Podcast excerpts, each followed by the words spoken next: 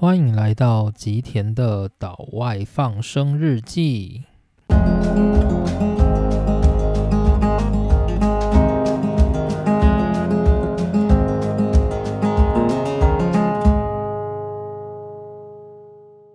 大家好，欢迎来到今天的内容。今天要来跟大家聊的是我们的《拥抱青春四部曲》的第二部。那今天想跟大家聊什么呢？今天我想要聊一下关于史丹佛的银色子弹这一本书。这本书其实我觉得，相较于我上一本提到的《青春的场所》，这本书应该是比较红的一本，因为大家或许对于就是在拼联考的这个过程不一定会那么热血，所以《青春的场所》这本书，我觉得在高中生、大学时代并不一定会是大家想要看的东西。那如果你已经升大学，那你或许也根本就不会想要去看这一本，就是在讲高中生、大学拼联考的这样的书，因为你已经过了那个时程了。所以《青春的场所》这本书，它其实是有时效性的。那如果是这一本我们今天要讲的叫做史丹佛的银色子弹这本书，因为它没有什么时效性，你可能是高中时代就想要有憧憬出国留学。或者是到大学时代也有出国念书的梦想，甚至是你工作出社会之后有想要到国外充电的计划。那如果是在这样的状态，你就很可能会接触到这本书。当然，这本书它虽然是在讲关于留学的生活，但是它内容其实很浅，然后也我觉得算是很容易读的一本，就是你可能。坐在沙发上随便翻一翻，大概一个小时就可能可以看完的这种等级，甚至不用一个小时。如果你看书够快的话，因为它字数不多，也没有什么需要你太花心思动脑的地方，所以这本书它真的是很容易入手。然后就我所知，我认识不少的人，他也都有看过这本书，所以它大概就是我们这种。曾经经历过青春时期，然后对于出国留学有所憧憬，那就一定会是非读不可的一个心理励志书。当然，如果是以现在的我在看这本书，会觉得它内容真的很浅，就是我觉得没有什么特别好去琢磨的地方。就如果我们现在在听 Podcast 的听众，你是就是还是学生的话。那或许这一本书它的内容还算是能够给你对于未来的人生一些想法，但如果你已经是那种出社会或者是就是感受人生各种大风大浪已经很熟悉的这样的人，你再去看这本书，你可能就会觉得说这些东西都对你很像是那种。微风吹过脸颊的那种感觉，就是你感到不痛不痒，大概对我而言会有这种感觉啊。但不管怎么样，因为我们这一这一次要讨论的就是拥抱青春系列嘛，所以我不能用那个大人的这种老成的思想去面对这本书的内容，所以我们应该要保持一点就是青春洋溢的心情，然后来大家聊聊这一本书。好，那这本书的话，我先介绍一下。这本书的话叫做史丹佛的银色子弹，那作者是王文华。那王文华的话，不知道大家认不认识？我觉得一定是会认识的，因为他其实还是一个目前还有在媒体界出现的人。那像最近啊，就是他也有因为疫情，然后发起了就是在那个 Clubhouse 上面跟一些知名的。作家，然后共同联名来做一些说书的内容，所以王文华一直都在台湾的环境里面非常非常的活跃，那就是我觉得也没有什么好特别去强调的。那这本书呢，就是他在台大外文系毕业之后，到史丹佛去念 MBA 的这个过程，然后把它变成一个就是类似心得分享的方式。那这个书的里面就会从他刚开始的入学介绍，然后一直到他在史丹佛的，就是课堂里面遇到了一些惊涛骇浪，然后跟一些文化冲击，然后他去找美国的实习工作等等的。那到最后呢，他就是用一个比较从毕业的、从工作人的心态再回去做一些他对于这段生活的提点，大概是这样子。那这个银色子弹是什么意思呢？这个银色子弹在这本书里面的象征就是一个叫做优先权的东西，就是他在书里面有提到说，就是史丹佛在选课的时候，因为那个课很难抢嘛，就是我不知道大家有没有抢过课，像我们以前在成大也是要。疯狂的抢课，就是每天早上，就是他抢课会有一个时间嘛，然后你就要在那个早上十点还是什么时候就要起来登进去那个网站上面抢课，然后因为那个抢课的时候，那整个就是系统就会宕掉，然后你有可能就是在因为你的系网络太慢，然后你就没有办法抢到你想要的课，所以我们以前都会戏称这个选课活动叫做选课 online。那所以史丹佛也是类似的概念，只是我觉得有点不太一样。应该是说，我们成大的学生啊，他想要去选课，通常我们会选课的目标是什么？就是要选那种很好过的啊，或者是老师比较没那么严格的、很凉的、很甜的那一种，我们才会去抢那个课。所以相比于就是老师的名声，或者是老师教学的。好或坏，我们比较 care 的是那一门课好修或不好修，老师的风格怎么样，大概是这样子。可是，在史丹佛呢，就是因为史丹佛它是一个很知名、很知名、国际很有名的大学校，那它里面就会有很多商管的非常顶尖的人物在里头担任教授，所以那些教授就是很多都是已经出过数十本那种经典的商学畅销书的那种。就是作家，所以在选课的时候，那种教授的课就会变得特别的受欢迎。所以史丹佛的学生他们去抢课的时候，通常就是因为那个老师他非常的红，然后非常的具有权威性，所以他们才会去选。那常常也就是因为这样会有所谓选不到课的状况。因此呢，史丹佛就是有提供给每个学生一个叫做银色子弹的东西，这个是一个优先权，就是说，如果你今天真的想要选这一门课的话。你可以丢出你的银色子弹，就是每个人他有固定的配额，就是你可能就是进入史丹佛的这两年，你只能拿到两个银色子弹或三个银色子弹，类似这种概念吧。所以如果今天你有课是你真的非常非常想修，就是你觉得那个老师就是你超想听的课。那你就可以丢出你的银色子弹去，就是比别人就是优先抢到这一门课的权利。这有点像是你去那个环球影城排队的时候的那种，就是优先通关 pass 的那种感觉。但其实我也没有很确定说，就是史丹佛真的有这个制度，就是这算是。呃，这个作者他自己写的内容，所以如果真的有史丹佛的学生，就是也希望给我一些 feedback。虽然我觉得史丹佛学生不一定会想要来听我在这边讲这个五四三这样子。好，所以这本书它的意义就是史丹佛的银色子弹，就是史丹佛他所给予我们的优先权的那个概念。那为什么会讲到这个优先权呢？其实这个最后会带到作者他在最终要告诉大家的事情，就是人生呢，我们并不是永远都有所谓的银色子弹，就是银色子弹，它就是学校给你一个优先权，让你能够比别人优先抢到你想要的那一个课程。可是关于我们的人生呢，就是谁会给我们优先权？当我们面对一个问题的时候，我们有忙不完的工作，我们有家庭要顾，我们有必须陪伴的人，我们有想做的事，有想发展的兴趣嗜好，在人生这么多抉择的难题跟困难当中，我们。怎么去做选择？就是我们没有所谓的必胜手段，我们动用了我们的银色子弹，我们就可以达到什么样的成果？没有这种事情的。所以面对所有的人生呢，我们都只能够独自的一个脚步一个脚步的去面对。然后对于所有的困难，我们都必须要尽可能的取舍。这就是这本书它主要要讲的内容。但是它里面还有很多细节，我觉得我就开始来慢慢讲好了。那首先还是来聊一聊，就是我跟这本书的缘分。就是我在阅读这本书，大概也是我在大学时期。我大学的时候是二零零五年到二零零九年的这个期间，所以呢，就是大概就是这本书刚出没多久，我就拿到手了。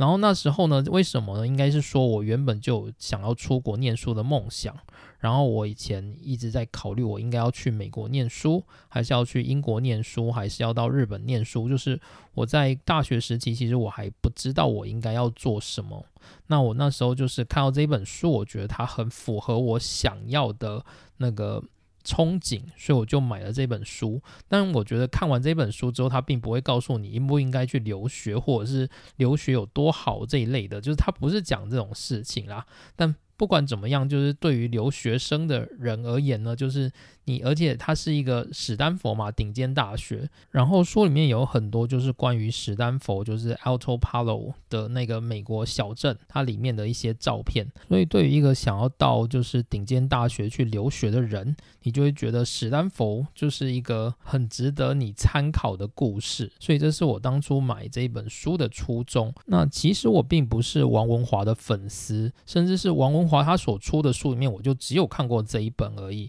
那王文华他其实最早最有名的，也不是因为这一本书而红，他是因为就是他最早的小说《蛋白质女孩》而崭露头角的。所以对我而言，买这一本书大概就真的是因为它是史丹佛，然后是国外留学的这个题材，才让我感兴趣这样子。好，那接着呢，我们就来谈谈这一本书。这本书的话，就是刚开始作者是先提他怎么去申请史丹佛大学的 MBA 课程。那因为作者他自己本身是台大外文系，那外文系其实跟 MBA 商科一点关系都没有，所以第一个就是作者他怎么用用什么样的心态把自己送到了史丹佛 MBA。那其实呢，作者他在台大外文系的期间，他就是一个很喜欢写文章的人，所以他常常发表文章到一些就是刊物上面去，所以作者呢一直认为自己是一个诗人。那诗人要怎么进 MBA 呢？其实如果是大家的话，应该也会有这样的想法。我是一个读文的，为什么对方要我？那其实是。作者他也是这样的想法，但是他认为他就是想去，所以他卯足了全力，就是把他过去所有跟自己相关的他所发表过的文章的记录，全部都收录在他自己的申请履历里面，然后把它当成是一个申请的资料给了史丹佛。那最终呢，他在半夜接到了史丹佛的电话，史丹佛告诉他说。呃，虽然我知道你可能有其他的选择，但是我们想让你知道，我们史丹佛要定你了，你一定得来。下个月我们要办一个参观校园的活动，你要不要来跟我们熟悉一下环境呢？史丹佛的人员甚至把家里的电话告诉作者，然后跟作者说他有什么问题，随时可以打电话给他。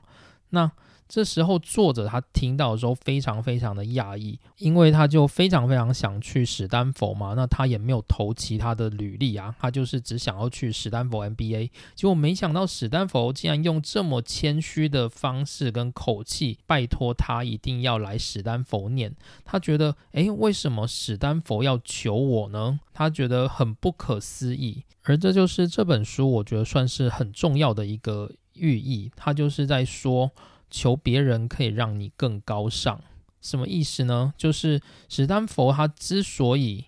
求别人，是为了让他自己变得更强，因为他如果让眼前的人才跑走了，就表示他失去了一个优秀校友的机会。所以他宁可就是用很谦卑的方式去拜托每个，就是他们认为你应该来念的同学，拜托你来念。如此一来，史丹佛他才能够吸纳各个领域的人才，成为他们的校友。那作者呢，他在这个留学申请的篇章里面就留下很多话，是我非常非常喜欢的，而这些话都非常的热血，甚至我认为有些概念，即使到现在我还是会去想它。那他在这个文章里。里面这样说道：“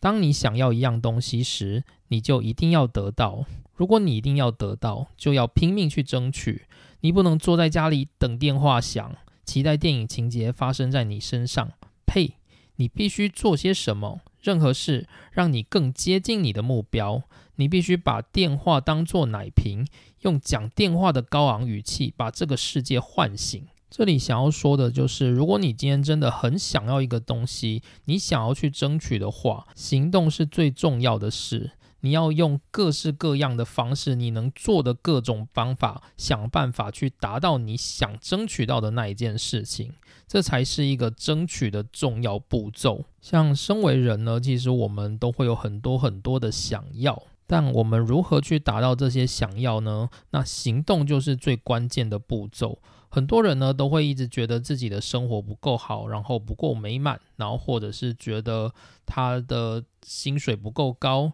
然后。太忙，想要有更多的时间、更多的金钱，但更多的时候，这些都只会停留在我们人脑里面的空想，而没有真的变成行动。我们是否真的为了实现我们的目标而去发挥我们的行动？而作者他在书里面就有讲到，这是我非常非常喜欢的一段。他说，这些年来，很多朋友都问我说，申请史丹佛的秘诀到底是什么呢？其实呢，我的秘诀就是跟史丹佛教我的第一件事一模一样。申请史丹佛的秘诀就是跟你追求人生其他很多宝贵的东西，如工作、爱情、婚姻、幸福一样，就是你必须想要，必须非常非常想要，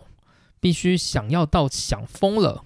你要想到为了得到它，付出别人想象不到的努力。大多时候，我们之所以得不到我们想要的东西，并不是因为我们的命不好，而是因为我们没有想要到发疯。所以呢，我为这一段做了一个简短的概念，就是想到发疯。我们想去争取一件事情，最重要的就是我们要想它想到发疯，因为只有当你想到发疯的时候，你才能够为了它去做各种你所想象不到的努力。例如说，你今天为了爱情，你可以做到什么样的程度？那这就是一个你能够为爱情发疯到多少的程度？那它或许就会决定你爱情的结果，或者是呢，就是你为了你的薪水。你的工作，你能够想到发疯到什么程度？那如果你今天没有得到那个东西，表示你付出的努力不够。那很大的部分是因为你没有想到这件事情，想到发疯。就是你没有付出到别人所看不到的那个努力，就是我觉得这本书给我一个非常重要的心理建设。就我自己在面对人生很多我想争取的东西的时候，我时常都会想到这一句话，那就是我必须要为了这一件事情，我必须要想到疯掉。我必须要真的很想要，很想要。当然，这个世界上确实是也有你不是非常非常的想要或付出非常多的努力，你也能够达到的事情。但这种事情它就不能够称得上是你非常想要的东西，或者是非常想挑战的事情。所以，如果你面对你的未知，有一个你非常想要得到的东西，你就问问自己说。你是否有想要这件事情想到要疯掉了？如果真的的话，那你一定会提出相应的努力去争取它，不论是任何的方法。那接着呢，作者就到史丹佛去念书了。那书中有一个我觉得还蛮不错的概念，叫做冰冷呼叫，叫做 cold call，就是在课堂的时候，其实老师会常常在发问。那通常呢，如果是美系的学生，可能会比较愿意回答，或者是有准备的学生可能会愿意回答。但常常有时候老师问的问题是所有的学生都答不出来了，那大家就会选择就是非常非常的安静。那这时候呢，老师可能就会揪人起来问问题，例如说。A 同学，你起来问一下。那如果这时候呢，A 同学回答不出来，那他就会跟老师处于一种就是静默的状态。那这个状态就是一种非常非常冰冷的状态，就是全世界的空气好像都凝结在这个瞬间的那种感觉。那这个他们就叫做冰冷呼叫。那后来呢？就是其实冰冷呼叫对他们学生而言是一个非常非常痛苦的事情。可是呢，他们最终学会了在冰冷呼叫里头去苦中作乐。例如说，像有时候在老师提问题的时候，有些喜欢畅所欲言的同学就会起来发言。那他们就叫那些同学是火鸡。那他们就会把那些同学的名字变成是冰果的坐标，然后一群朋友就自己。分那个冰果纸，然后每当有一个火鸡起来发言的时候，他们就对那个火鸡就是画一个圈这样子，然后看谁先完成冰果这样。但是因为是在课堂上嘛，所以如果你今天冰果已经连成一条线了，那这时候你想要跟大家说要怎么办，那你就要自己主动举手回答问题。那通常他们就有一些关键词，例如说，可能这次如果冰果达成的话，要讲小甜甜布兰妮。所以当老师问了一个商业问题，然后你举手。的时候，你可能就要回说，呃，小甜甜布兰妮也有做过这件事情之类的，来暗示就是这个课堂上的同学，诶，你已经冰果了这样子，就大概会有这种事。那这里我想要表达是什么呢？就是我想要表达的是，就是真实世界的一切都是冰冷呼叫。就是当你遇到任何困境的时候，其实它都是你人生的一个冰冷呼叫。那你能不能够在这个冰冷呼叫里面做苦中作乐？我觉得也是一个很重要的事情。就我们通常在人生的时候，我们通常会把它想得很严重。例如说，这件事情如果发生了怎么办？我会不会完蛋？我们会有很强烈的末日感。可是呢，如果我们可以练习去培养生活中的幽默感，或者是我们对于任何的痛苦，我们都能够试着从中找出一些乐趣的话，那我们才能够安心的、安稳的，就是停留在那个逆境里面。因为有很多时候，有些逆境还是没有办法马上就被解决的。那我们通常遇到一个困难的时候，我们会很想要赶快解决它。如果没解决的话，我们就会陷入一个困困境里面。例如说，我们可能会睡不着觉，或者是我们常常会对这件事情胡思乱想。那如果我们能够选择在逆境当中，就是做一些幽默感，然后做一些苦中作乐。那或许我们就能够比较安心的待在那个逆境里面，不要尝试去解决它。这是我从书里面我感受到的部分。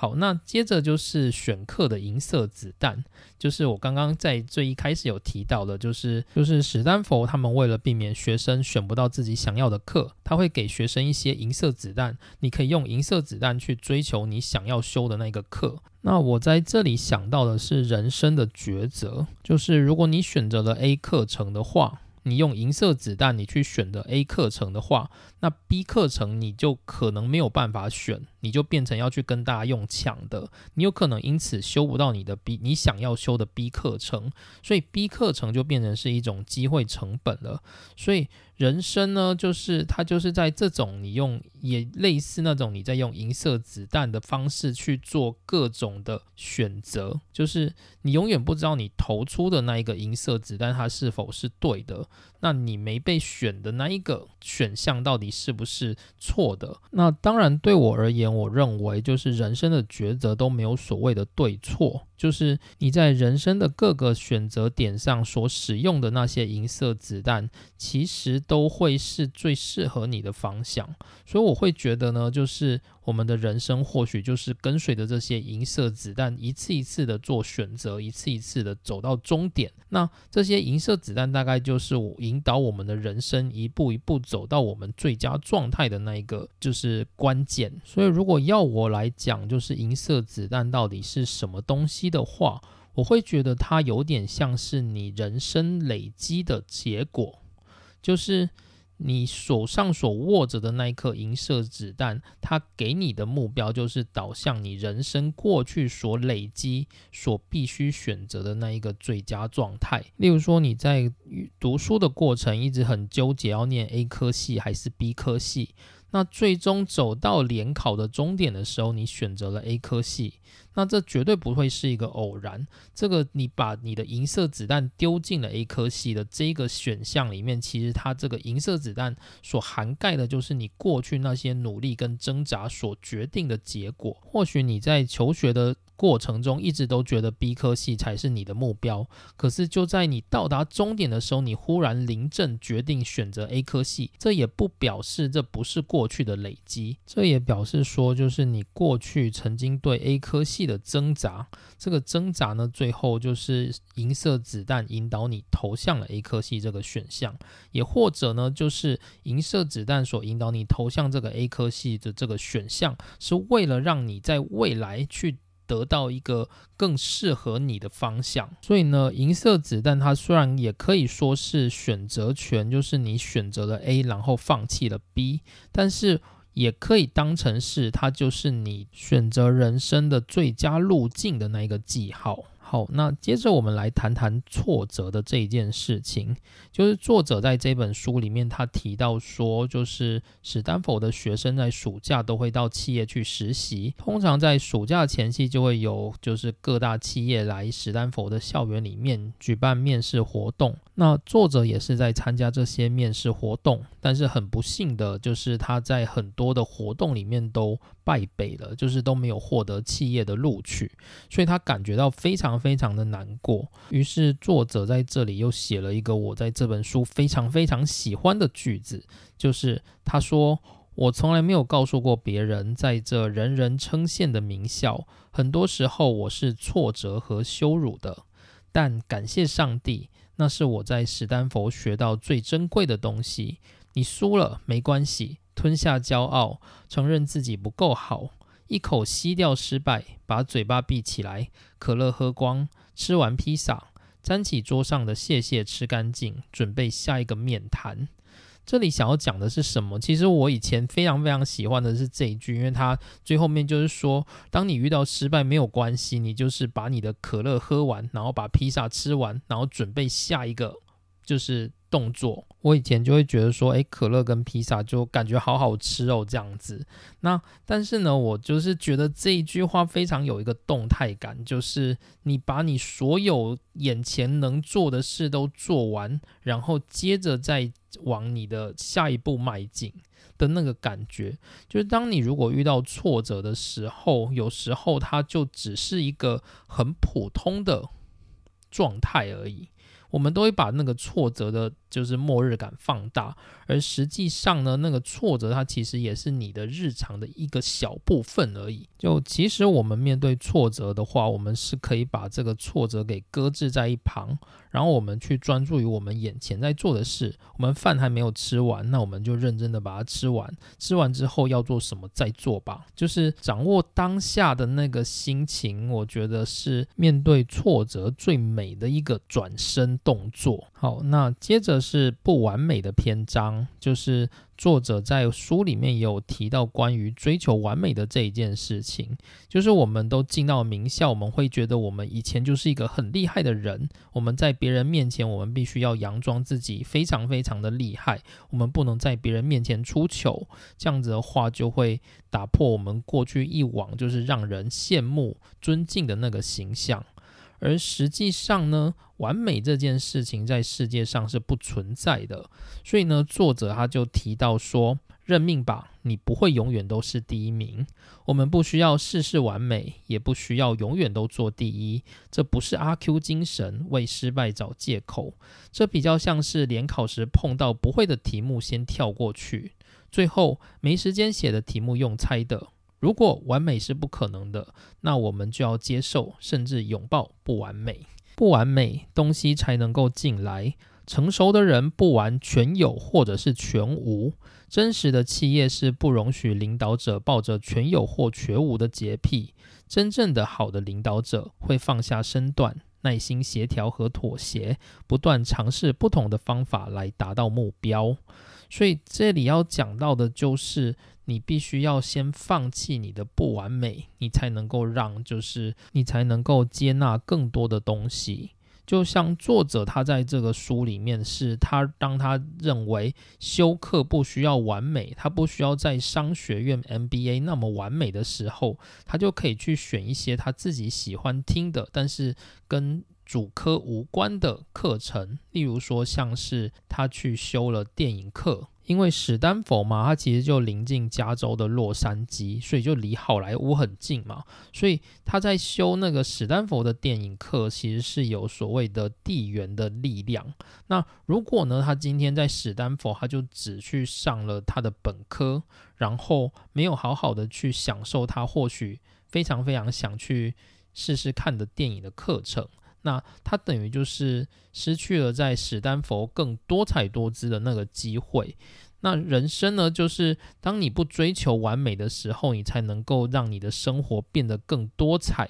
所以我这时候就想到啊，就是在林语堂的《生活的艺术》这一本书，它里面就有提到说，他认为这个世界上最优越的完事者，就是所谓的中庸生活。他说，这种中庸精神呢，是在动作和静止之间找到了一种完全的均衡。所以，理想人物应属一半有名，一半无名。懒惰中带有用功，在用功中偷懒。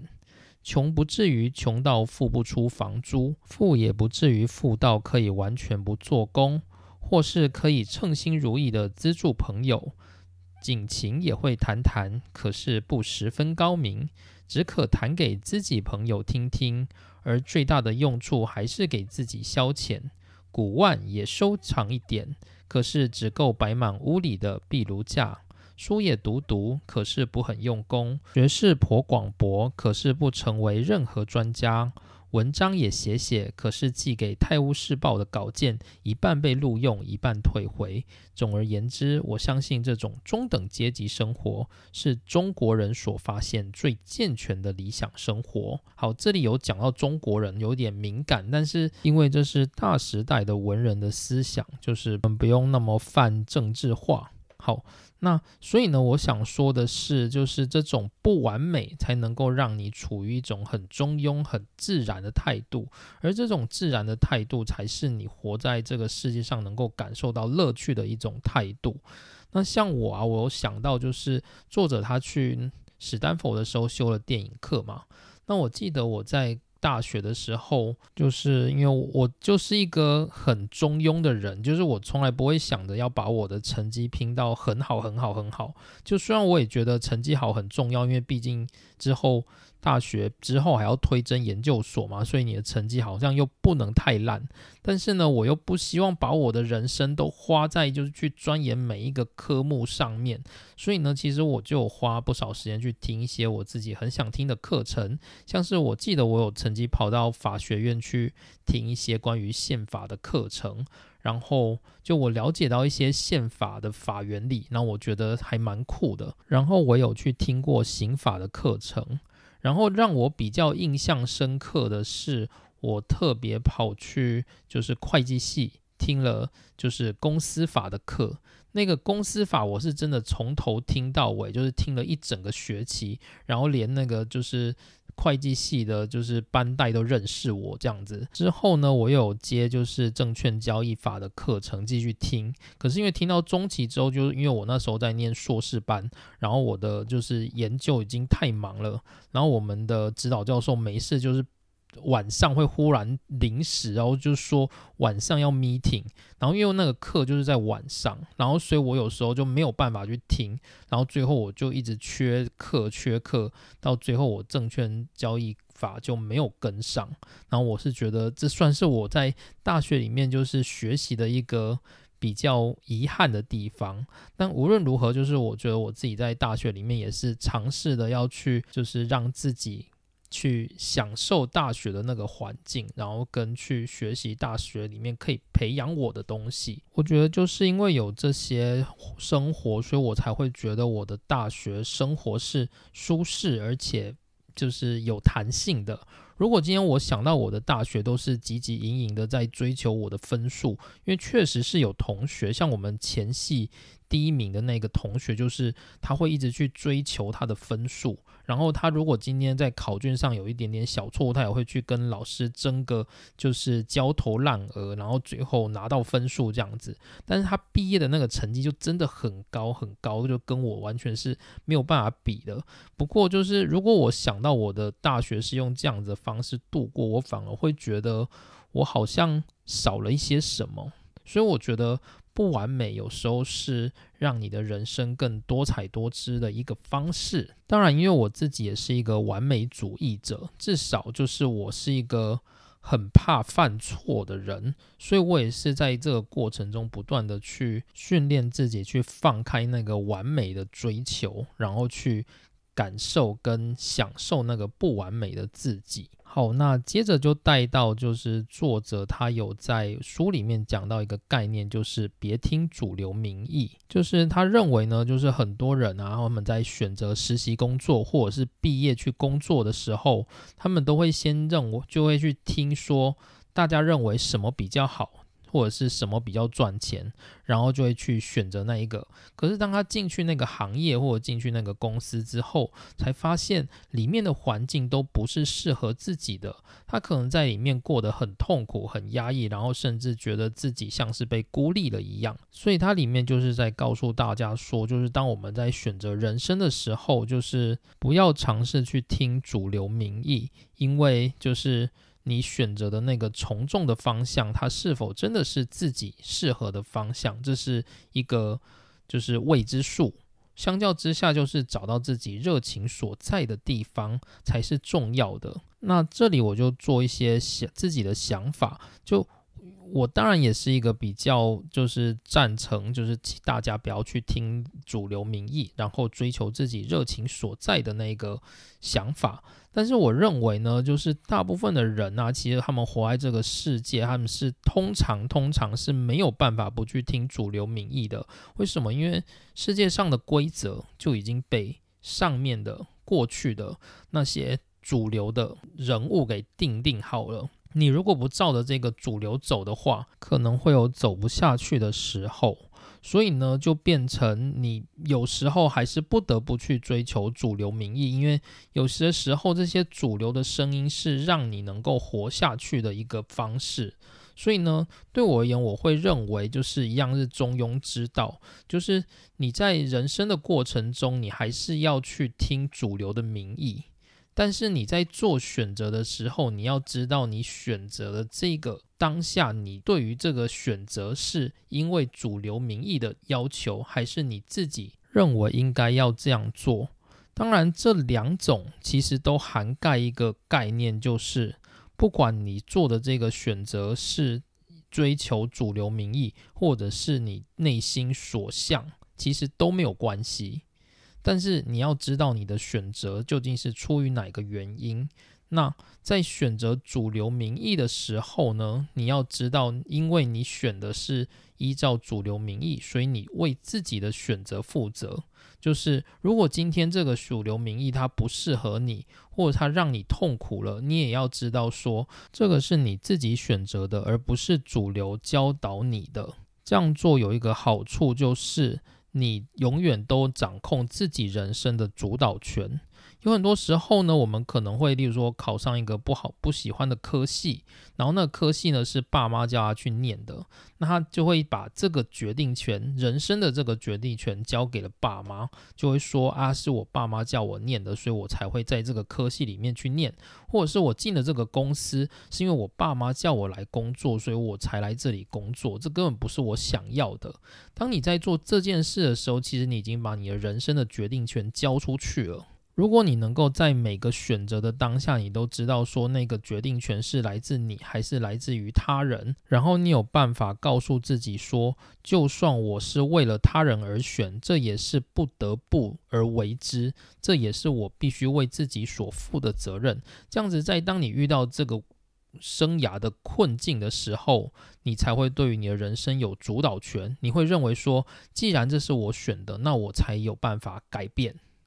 就是算是这个社会的主流跟我说这个这条路不错，所以我才选的，没错。可是呢，最终选择这个道路的人还是我，所以我有权利去改变这个道路。这才是就是我觉得在人生中你能够达到自由一个很重要的想法，也是就是活在这个就是在主流这么强烈的这样的一个社会里面，我们如何去。掌控自我的初心跟就是从众的这个想法的这个平衡。好，那所以整个故事大概就到这边。就这本书它其实要讲的东西就很简单，就是它进作者他进史丹佛大学念 MBA 的这个一些心路历程。他有一些就是作者认为自己学到的东西，但我觉得就是对我而言，我反而觉得那个还好，所以我就没有想要拿来做分享。那最后，我们就把时间点就是拉到作者最后的结语。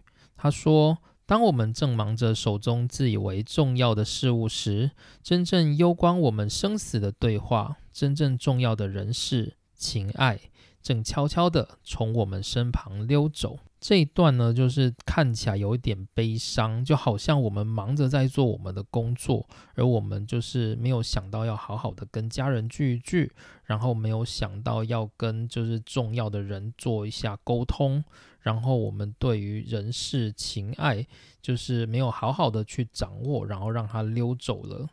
那我觉得这里有一点点悲伤，但其实人生并不是这样的，就是。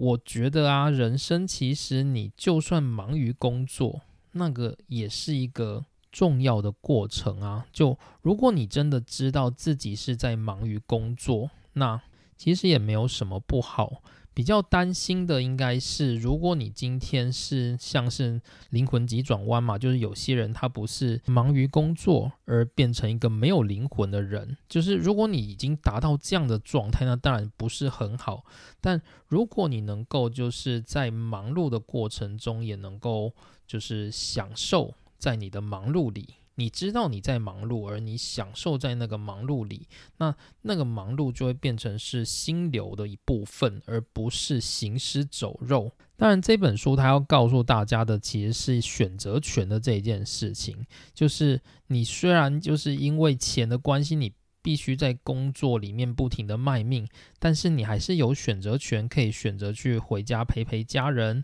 然后陪陪心爱的人，吃一个晚餐，看个电影之类的事情。所以这句话其实对作者而言是一个很好的 happy ending。可是对于人生呢，我认为啊，就是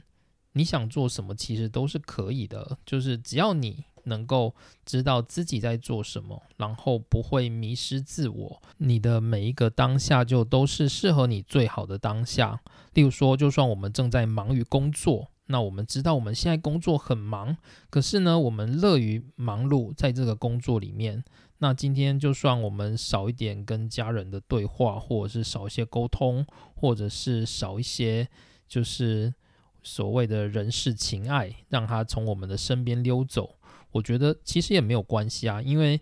毕竟那些就不是你该得到的东西嘛。你现在的当下就是适合在这里工作，那那些溜走的东西就是本来就不属于你的，所以你也不需要去抓住它。我觉得对我而言，就是人生好像是这样子的心态是比较能够放松下来的吧。好，那以上就是我今天的内容，就是我觉得今天好像讲的比较。普通一点，就是大致上都在介绍这本书。不过呢，就是这本书里面就是有一些我非常非常喜欢的东西。那我自己再带大家做一点简单的复习。就是第一个我很喜欢的东西，就是想到发疯。就是如果你今天很想要去争取一件事情，你却没有得到它，那绝对不是你命不够好，而是因为你没有把那一件事情想到发疯。因为如果你想到发疯，你就会付出相对的努力，或者是即使你今天努力过了还没有办法达到，你也会付出相对的，就是自我安慰。就是对我而言，就是想到发疯这件事情不一定永远都是成功的，它也包含了就是你面对失败的时候，你能不能够保护自己，这也是你想到发疯里面的其中一环。好，那第二个我很喜欢的就是挫折。书中讲到，你输了没关系，吞下骄傲，承认自己不够好，一口吸掉失败，把嘴巴闭起来，可乐喝光，吃完披萨，沾起桌上的血血吃干净，准备下个面谈。就是当你遇到失败的时候，试着想想眼前该做的事情，毅然决然的把它都吞下去吧。然后你要做的不是在回想你过去的失败，而是就紧接着往前迈进吧。就对我而言，这是一个我非常非常喜欢，甚至我在现在的这个阶段，我还是会去想的一件事情。好，那第三个呢？我喜欢的这本书所讲的就是不完美，就是因为不完美，所以东西才能够进来。就是成熟的人，他是不完全有或者是全无的这一件事情了。我们必须要学会让自己不完美，我们才能够去包容或者是吸收更多的事情。好，那以上就是今天的内容，这就是我们拥抱青春系列的二部曲，就是史丹佛的银色子弹，作者是王文华。好，那我们今天就到这边，谢谢大家，大家下次听。